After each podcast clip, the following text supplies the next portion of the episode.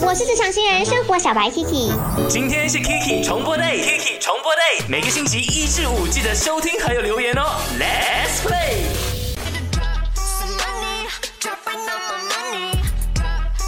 不带现金会遇到哪一些尴尬事情呢？你近期发生的可以来跟我分享哈。去到我的 IG A K I C H A N I S M E Aki Chinese Me 会议，他在我的 IG 那边说，打包食物的时候发现没有现金，想用呢电子钱包来付款，结果 top up 钱之后，哎，按错了密码六次，被 lock 了。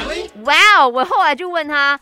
整个过程到最后是怎么样解决的呢？他说：“幸好他妹妹有现金，帮他付款了，不然那天他就真的要饿肚子了。”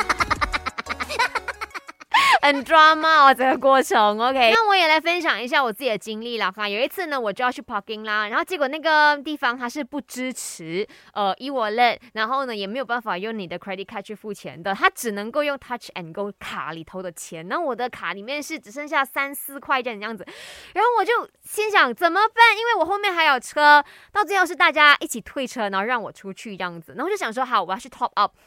结果那个人跟我讲，你只能够用现金来 top up。